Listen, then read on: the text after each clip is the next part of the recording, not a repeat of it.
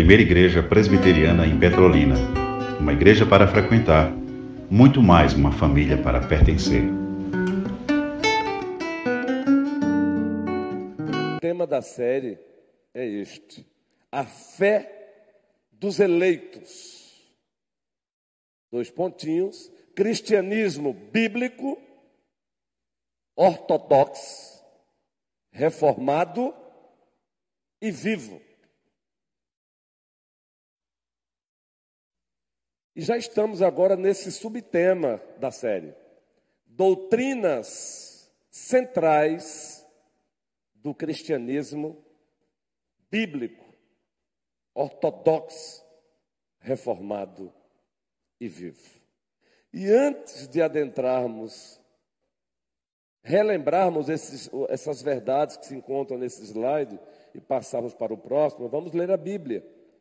A primeira carta de Timóteo, carta de Deus, o capítulo 6, o versículo 3. A primeira carta de Timóteo, carta de Deus, o capítulo 6, o versículo 3. Estamos observando daqui algumas pessoinhas agradáveis, não é? Que estão de volta aqui na região, outras que estamos tendo o privilégio de conhecê-las. Após o estudo, vamos citá-las aqui para a glória de Deus. Somos uma igreja para frequentar, muito mais para pertencer. Não é, Érica? Petrolina se encontra com as portas abertas, viu, Érica? Para morar também. Se alguém ensina outra doutrina e não concorda com as sãs palavras de nosso Senhor Jesus Cristo, e com o ensino segundo a piedade, o que é que Paulo diz em seguida? É enfatuado, nada entende, mas tem mania por questões e contenda de palavras, de que nasce inveja, provocação, difamações, suspeitas malignas. Altercações sem fim, por homens cuja mente é pervertida e privados da verdade, supondo que a piedade é fonte de lucro, só até mesmo. Versículo 4, queridos Tiago e Venâncio, volte aí, por favor. O versículo, o 3, ou melhor, perdão, o 3. Observe, se alguém ensina outra doutrina,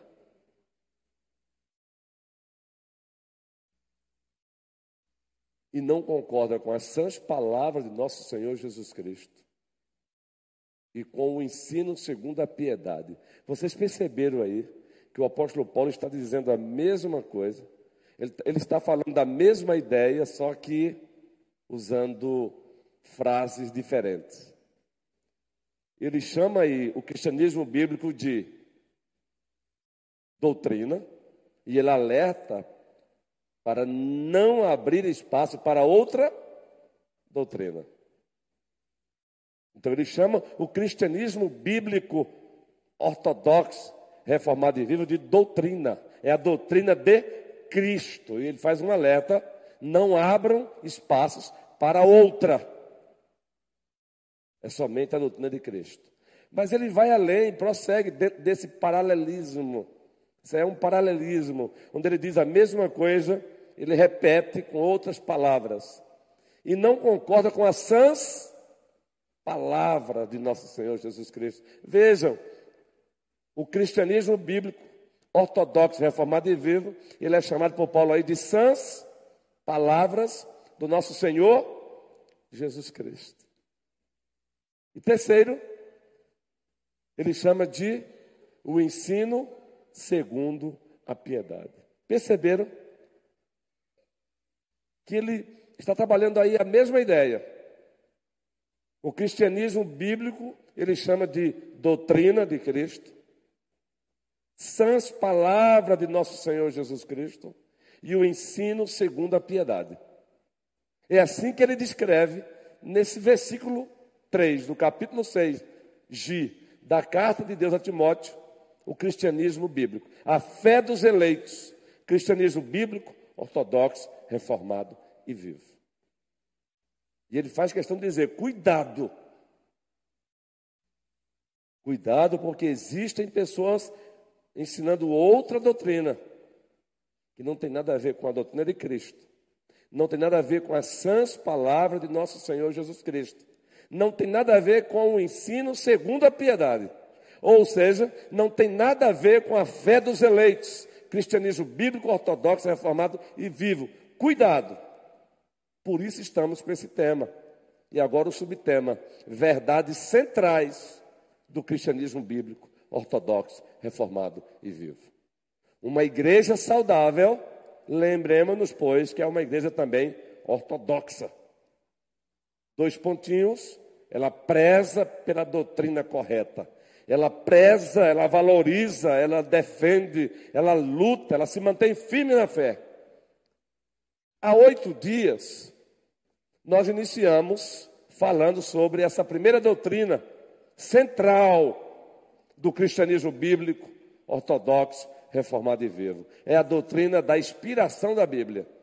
Como essa doutrina é central? Ela é central. É uma doutrina inegociável.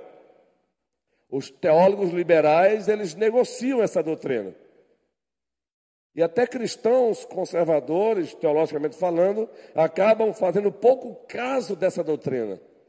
Aliás, não são poucos os cristãos que não valorizam até uma reunião dinâmica de doutrina. Doutrina da inspiração da Bíblia. Essa doutrina diz que a Bíblia foi inspirada por Deus. Já trabalhamos isso aqui quinta-feira. 2 Timóteo, capítulo 3, diz isso. Toda escritura é inspirada por Deus.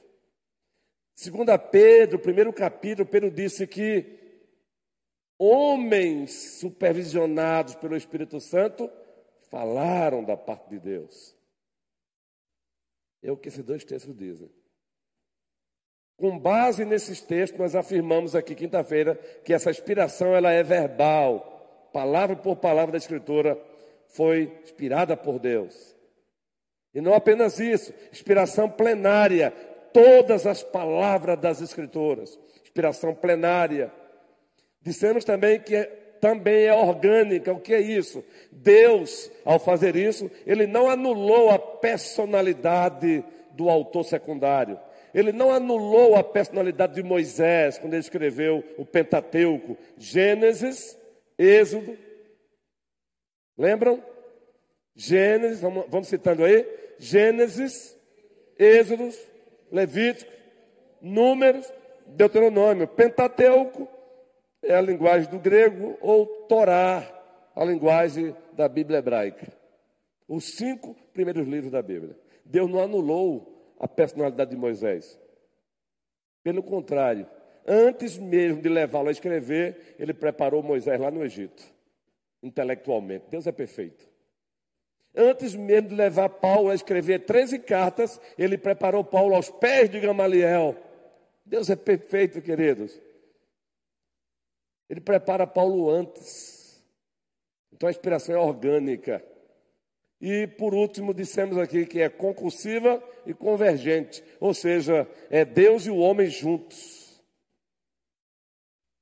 Então, a escritura sagrada, ela é fruto de um trabalho de Deus e o homem juntos. Mas é claro, com a supremacia do Espírito Santo, com a supremacia de Deus. Deus e o homem juntos, o resultado, a palavra de Deus. Agora, adiantando para hoje, para o estudo dessa noite, existem as consequências dessa doutrina, que por sua vez já são outras doutrinas, mas é, são apenas consequências.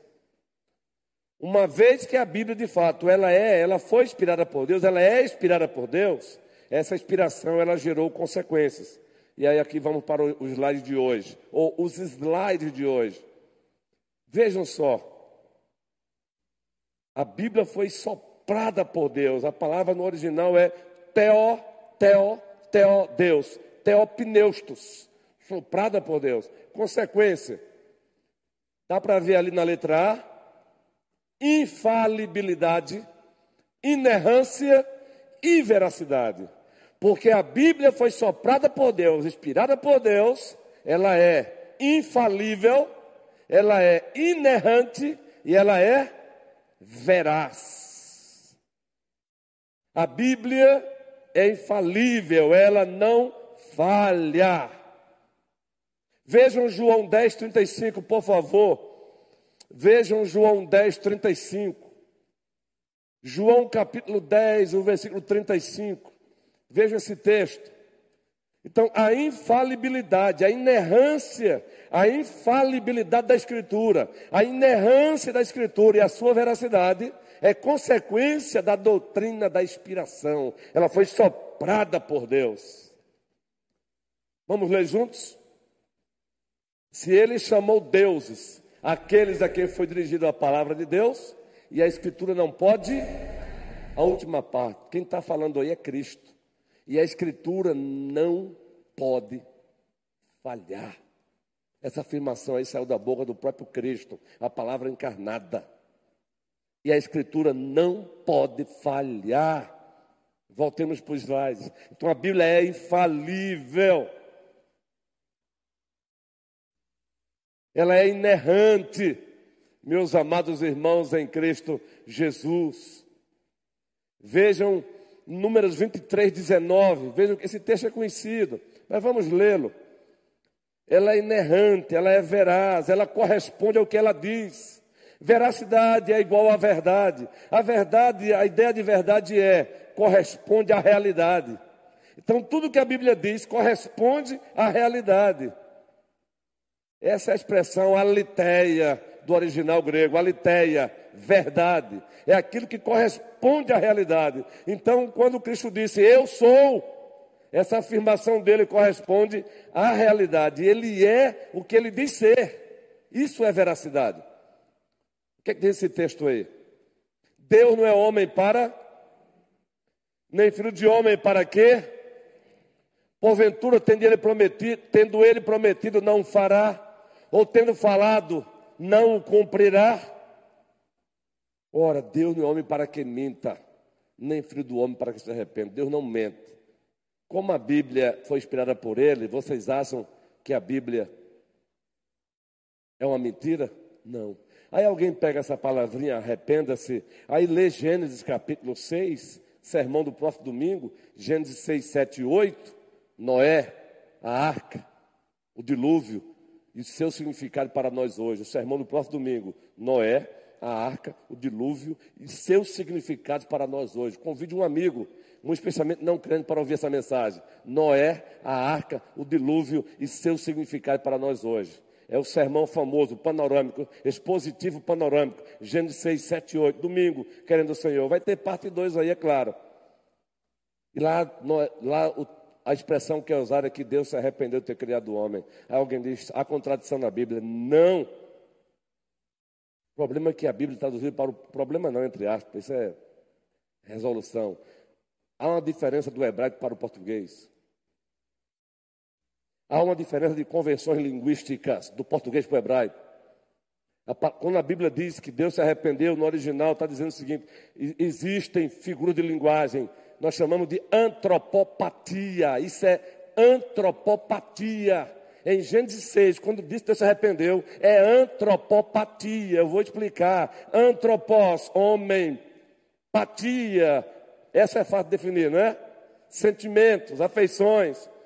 São sentimentos humanos atribuídos a Deus para que o homem entenda Deus. Não é que Deus se arrepende como o homem se arrepende. Nada pega de surpresa. Isso em hermenêutica é chamado de antropopatia. Vamos lá, vamos gravar, Alessandro. Antropopatia. Vamos lá, Alessandro. Antropopatia. A primeira igreja presbiteriana de Petrolina é também cultura, muito especialmente cultura bíblica. Antropopatia. Aí você vai dizer, quando um professor lá na sala dizer, ah, a sua Bíblia tem contradição, Alessandro. Aqui, olha, Gênesis 6 diz que ele se arrepende, e número 3 diz que não. Aí você diz, calma, professor, você não conhece a hermenêutica, a ciência e a arte da interpretação bíblica. Como assim? Isso aí é antropopatia, antropopatia, antropopatia. Grava aí, Alessandro. A primeira também é cultura bíblica. Deus não é homem para que minta. Por isso a Bíblia é inerrante. E o sermão do domingo, parte 2 vai ter, é claro, vai ser parte 1, um, depois parte 2. Convido o não crente, por favor. Pratica o projeto André. O projeto André, ele é antigo, as, muito especialmente as igrejas batistas no passado praticavam. Ele não é propriedade de ninguém. A Bíblia, ela só foi, ela, ela, foi, ela é patenteada por Deus. Inclusive a IPP está tá praticando agora durante o mês de junho o projeto André. Qual é o projeto André? Lembra do que foi que o André fez? Lembra o que ocorreu com o André? Vou chamar o irmão, justamente, Carlos. Então leve alguém para ter, leve alguém até Cristo. Convide pessoas para ouvir esse sermão. A arca, Noé, a arca, o dilúvio e seu significado para nós hoje. Agora vocês sabiam que tem cristãos hoje, pastores, que dizem que tudo isso é lenda, é mito. Mas quando Noé passou 120 anos construindo a arca, eu imagino quanta baboseira também não ouviu, não foi? Porque diz a Escritura Sagrada, Pedro diz que ele era pregador. Ele não estava só construindo a arca, era construindo a arca e chamando o povo ao arrependimento, gente. Pedro vai dizer lá, ele era pregador da justiça, ele era um pregador. Ele estava chamando o povo, 120 anos, chamando o povo ao arrependimento. Eu imagino quantas zombarias, hein? Quantos escarnecimentos, Carlos. Olha um espóliozinho aí, Mateus 24, Cristo diz: Assim como foi nos dias de Noé Olha o espóliozinho aí. Assim como foi nos dias de Noé, casavam-se, davam-se em casamento, em outras palavras, ninguém estava nem aí para Deus, muito menos para o que Noé estava pregando. Mas aí veio o dilúvio e levou a todos. Assim como foi nos dias de Noé, reticência e deixa para domingo. Não é brincadeira, não, é palavra de Deus. A Bíblia é veraz. Aquilo que ela afirma corresponde à realidade. A Bíblia diz que o diabo é um querubim caído, é um ente angelical. Mas aí tem teólogo dizendo que não, isso é um mito. O mal é aquilo que praticamos, vai nessa. Se ele é um mito, então Jesus Cristo é um mito, mas Mateus 4 e Lucas 4 diz que o diabo dialogou com o próprio Senhor Jesus Cristo, correto? Mateus 4 começa assim: O Espírito Santo levou Jesus Cristo para o deserto para ser tentado por quem? Pelo Satanás, pelo diabo. E o diálogo se iniciou. Se tu és o filho de Deus, manda que essas pedras se transformem em pães. E o, aquele que não é mito, ele é real, é o logo de Deus, a palavra de Deus, a palavra encarnada de Deus, também está escrito. Cristo evoca a palavra de Deus. Ele vai para Deuteronômio 6, 7, 8. Também está escrito: nem só de pão viverá o homem, mas, completem, de toda palavra que procede da boca de Deus. Aleluia. B. Eu não vou ler todos os textos, não. B. Consequência da doutrina da inspiração clareza, perspicácia ou perspicuidade. A Bíblia é clara, muito especialmente na, na, na, na verdade que é suficiente para a salvação, fé, vida do homem, glorificação de Deus. Clareza, perspicácia, perspe, perspicuidade, perspicuidade intensidade, ela entra com força, ela é clara para a salvação do homem. Vamos ler a Bíblia aí. Tem um próprio slide aí com outros textos. Hebreus 4, 12 e 13. Já ouviu gente dizendo assim, ah, não leio a Bíblia porque ela é complicada. Complicada não, complicado somos nós. Aquilo que é necessário para, aquilo que é suficiente para a salvação é clara. Aliás, se tem um mestre claro e simples, foi Cristo. Eu sou a porta. Olha só, gente. Eu sou a luz do mundo. Esturt, o velhinho, o velho pastor, escrevi um livro pregando como mestre. Que maravilha.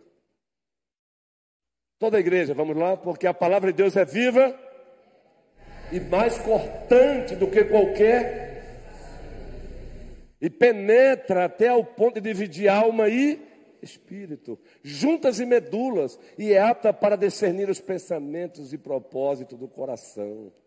Versículo 13. E não há criatura que não seja manifesta na sua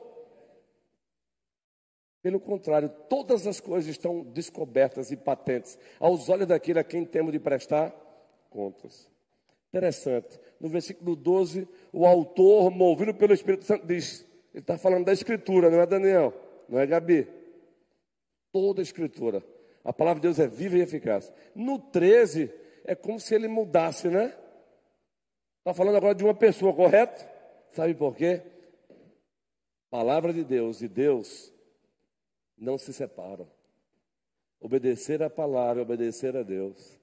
Obedecer a Deus, obedecer a sua palavra. Daí essa conversazinha fiada, quando você encontra um crente desobediência e você pergunta a ele, como você está? Ele diz que eu estou bem. É mentira. Está de bem com Deus? Estou, mentira. Não existe o estar bem com Deus quando a palavra de Deus é desobedecida, pisoteada por aquele que diz que está de bem com Deus. Pouco a pouco vamos inventando um tipo de relação com Deus que o próprio Deus desconhece. Isso para acalmar as nossas consciências. E olha, não foram poucas as vezes, 22 anos de pastorado, que você encontra uma ovelha que já não mais congrega, e não congrega em lugar nenhum, e você encontra, diz, como você está? E a pessoa diz, estou bem. E aí continua, veja, eu abandonei a igreja, mas não abandonei Deus. Quem já ouviu isso aí? Pense numa falácia. Vejam onde é que está na escritura isso. Eu abandonei a igreja, mas não abandonei Deus. Pense numa mentira. De quem é a igreja? De quem é a igreja? Queridos, abandonar a igreja verdadeira é virar as costas para Deus. Veja como nós vamos tentando usar de argumentos falaciosos, enganosos, para acalmar a nossa consciência. O dia que você ouvir alguém dizendo isso, carinhosamente, sem constrangê-la, corrija essa pessoa. Não, você abandonou Deus também. Não se separa o corpo da cabeça. A Bíblia diz em Efésios 1 que a igreja é corpo de Jesus Cristo e Jesus Cristo é Deus. Então, não humilhe a pessoa, não constrange a pessoa, mas não deixe que ela continue com essa falácia, com esse engano. Socorra a pessoa. Falar a verdade de amor é uma ação de resgate. Mas muitas vezes ficamos caladinhos, não corrigimos amorosamente a pessoa, porque estamos mais preocupados com a imagem de mocinho, de bom mocinho, de boa mocinha, do que com a glória de Deus, né? É verdade. Aí deixamos a pessoa no erro. Eu, olha, eu abandonei a igreja, mas não abandonei Deus. Meu amor, senta aqui. Onde foi que você, qual é a base para isso? Que você abandonou a igreja, mas não abandonou Deus. Você abandonou Deus, sim. Eu vou te provar de Gênesis Apocalipse. Agora, meu amor, não é para te constranger, não é para te maltratar, não é para te socorrer. Não é para mostrar que eu conheço mais do que você, não é para te socorrer. Fuja das garras do diabo. Essa é uma mensagem do diabo eu abandonei Deus, mas não abandonei a igreja. E você encontra cristãos presbiterianos com essa conversa feia. Foi, acontece. Obrigado. Fique tranquilos que na hora certa eu volto, viu? É porque o uso das palavras dá nisso mesmo. Mas obrigado, viu? Obrigado por lembrar, Moniquita. Mas eu volto. Na, a, a mente ela dá esse curto-circuito. Acontece. Obrigadão, Moniquita. Eu abandonei a igreja, mas não abandonei Deus. Não deixe alguém dizer isso perto de você, a não ser que o momento não seja oportuno, a não ser que você perceba que vai constrangida porque tem mais pessoas perto. Mas aproveite um outro momento, chame e diga: não faça isso não, meu filho. Abandonar a igreja é abandonar Deus. Porque a igreja é o lugar do povo de Deus, é o povo de Deus.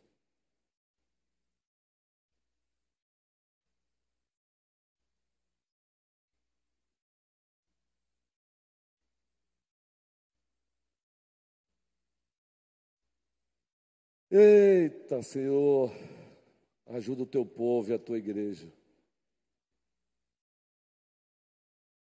Quando ele voltar, vai ser muita surpresa, gente. Hum. Quando ele voltar, vai ser muita surpresa. Muita surpresa, né, Érica?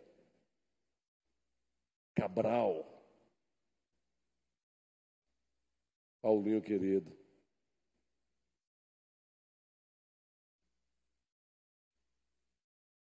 Estamos chegando aí um cristianismo ao gosto do freguês hoje.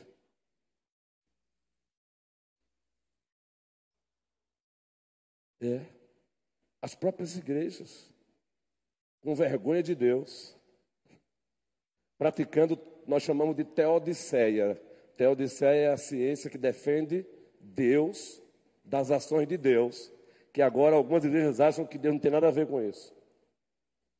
Por exemplo, o Antigo Testamento diz que ele deu ordem em alguns momentos para Israel entrar em outra nação e fazer o quê? Matar homens, mulheres e crianças. Aí aparece os as pessoas com vergonha. Não. É uma interpretação errada. Deus não é assim. Não é.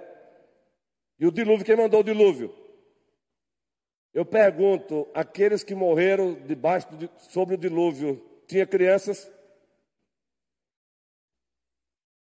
Então já tem agora aqueles, aqueles que querem defender Deus das ações de Deus. Não, olha, veja bem, não.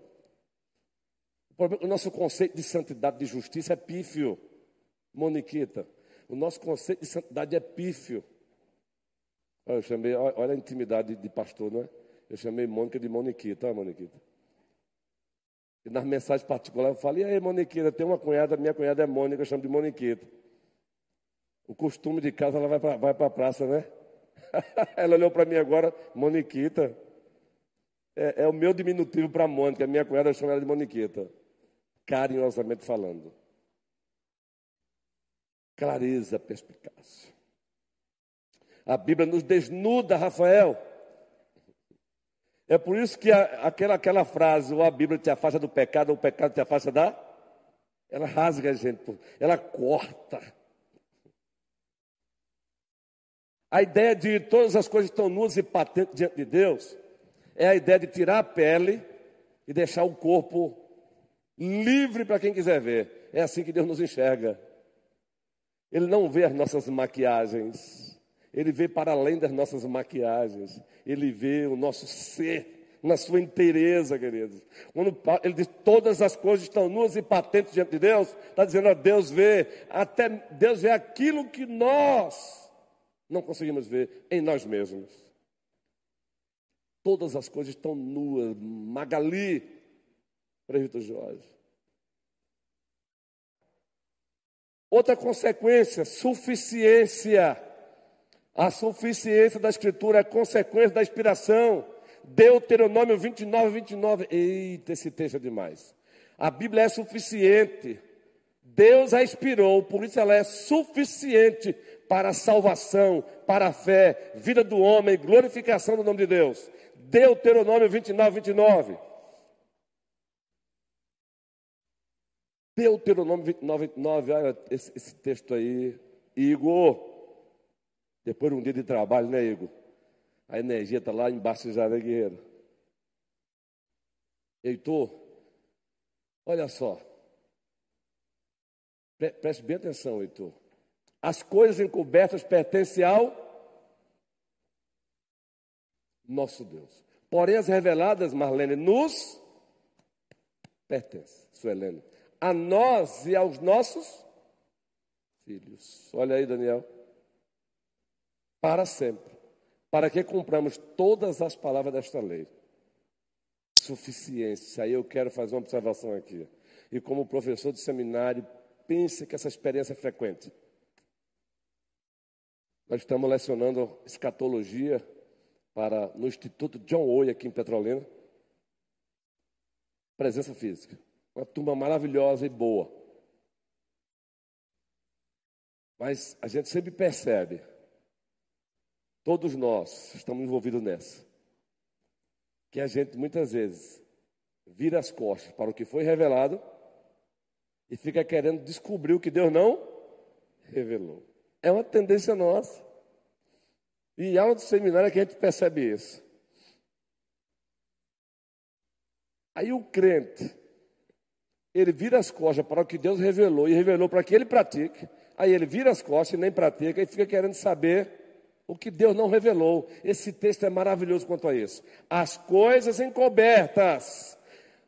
Moisés está dizendo: existem coisas que Deus não quis revelar.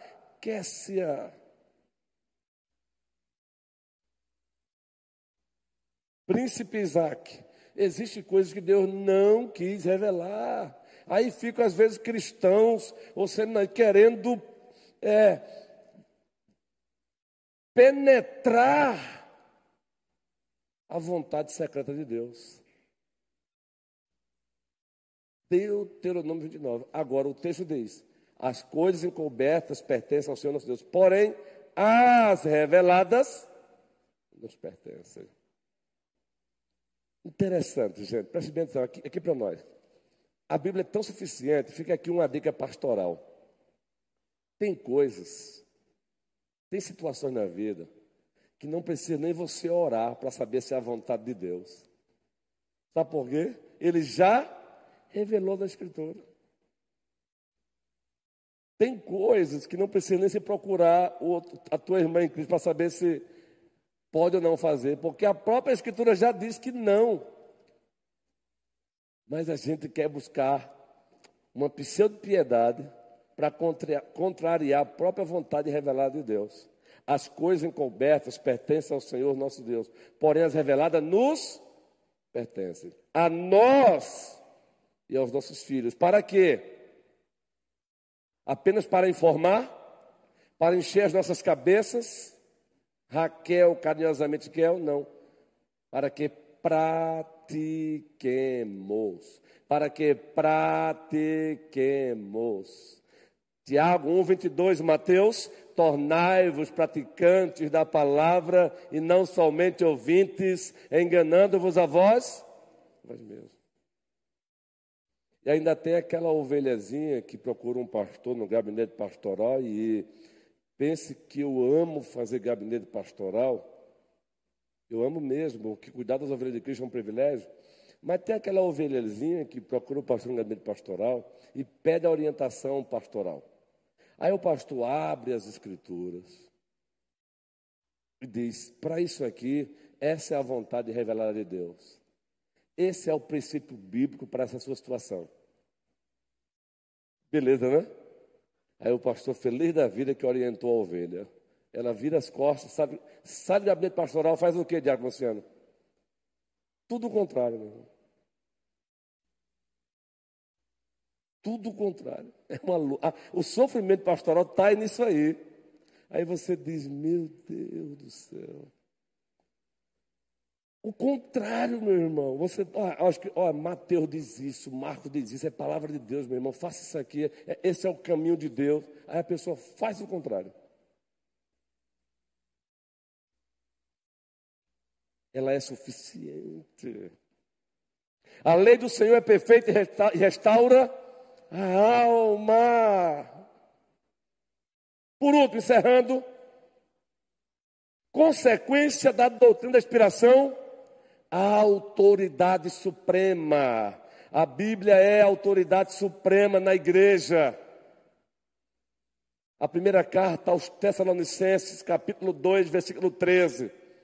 Quando terminar essa série, eu vou postar esses slides no grupo da igreja para você relembrar, viu? Mas só quando terminar essa série. Já estamos com 88 slides, acho que ele vai chegar uns 500 aí, slides, não tem problema. É um resumão. Toda a igreja, vamos lá? Outra razão ainda temos nós para incessantemente dar graças a Deus. É que?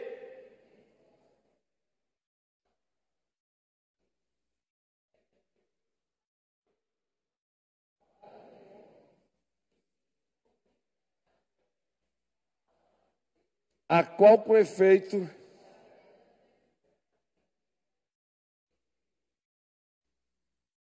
não sou eu a autoridade suprema sobre vocês.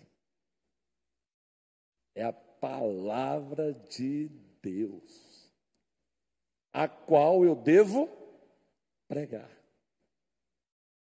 A minha autoridade pastoral, ela é subordinada à autoridade suprema da palavra de Deus. A minha autoridade pastoral, ela começa na palavra e termina na palavra. Sabe o que significa? Se eu fugir dela, eu já estou praticando abuso de poder. Seja para subtrair alguma coisa dela, seja para adicionar alguma coisa dela. Agora, quando eu estou alicerçado nela e prego a palavra, aí, meu irmão, a consequência presbítero Eduardo é com o Senhor, não é? Mas a minha autoridade pastoral começa na palavra e termina na palavra. Sabe o que significa? Eu não devo, Carlos e Teresa, exigir nem menos do que Deus exige, e eu também não devo, Milka, eh, exigir mais do que Deus exige. Se eu exigir menos da igreja do que Deus exige, eu estou sendo insubordinado para com ele, Elaine, presbítero Manuel. Mas se eu ousar também exigir mais do que ele exige, eu também estou em desobediência a ele. Veja o desafio de um pastor fiel, Juan, que o Senhor confirme, jovem. O que você tem compartilhado comigo tem o meu apoio, viu? Tem o nosso apoio. É só início. Está no início, no início ainda. Está na fase de confirmação. Que Deus confirme. Mas o desafio é esse. É a palavra de Deus, mesmo. Somos chamados para pregar a palavra de Deus, com reverência, com alegria, com entusiasmo, mas é a palavra de Deus. Querido, sabe qual é o principal trabalho de um pastor? Qual é? Alguém ousaria dizer qual é o principal, a principal tarefa de um pastor? Alguém ousaria dizer aqui qual é a principal tarefa de um pastor? Biblicamente falando, gracinha querida, ela é gracinha mesmo em todo sentido. Até o sorriso dela nos, nos, nos contagia. É um sorriso de leveza. Qual é a principal tarefa de um pastor na igreja? Pregar a palavra. Ele pode até ter deficiência em outras áreas, mas ele não pode ter na pregação da palavra, meu irmão. Porque foi o meio que Deus estabeleceu para santificar a igreja dele. Paulo falou a Timóteo: conjuro-te diante de Deus e de Jesus Cristo, que há de julgar os vivos e os mortos pela sua vinda no seu reino. Prega a palavra. Prega a palavra. Paulo tomou conhecimento de algumas circunstâncias não muito boas lá nas igrejas da Ásia, e ele disse a Timóteo: pregue a palavra. Pronto. Sabe por quê? Oração do nosso grande sumo sacerdote, a hora avançou. Eu não quero extrapolar, não. Eu não quero exaustar vocês, não. Ah, está na hora, está na hora, estou encerrando. Qual foi um dos pedidos que Cristo fez em João 17, envolvendo a palavra Lucas? André, um dos pedidos está lá em João 17, tarefinha para casa. Eu vou citar aqui, não vou citar o versículo, mas vocês procuram o versículo em casa e vão grifar. O versículo está aqui, viu? mas não vou citar não. Pedido dele, o grande sumo sacerdote, Jesus Cristo, santifica-os na verdade. A tua palavra é a verdade, por isso que os nossos catecismos de Westminster diz que um dos meios de graça que o Senhor usa para santificar a igreja é a pregação da palavra. Enquanto teu, olha, passe, ore a semana pelo teu pastor ou pelos teus pelos pastores. Senhor, usa, capacita, conceda a ele bons livros, que ele abra os livros e entenda muito mais a Bíblia. Ajuda ele a preparar homileticamente. Ajuda, Senhor. Usa, usa, usa, porque é a pregação da palavra que converte, é a pregação da palavra que santifica, é a pregação da palavra que edifica, é a pregação da palavra que faz uma igreja surgir, é a pregação da palavra que mantém uma igreja, é a pregação da palavra que faz uma igreja crescer, é a pregação da palavra. Que o Senhor nos abençoe, povo querido, povo amado.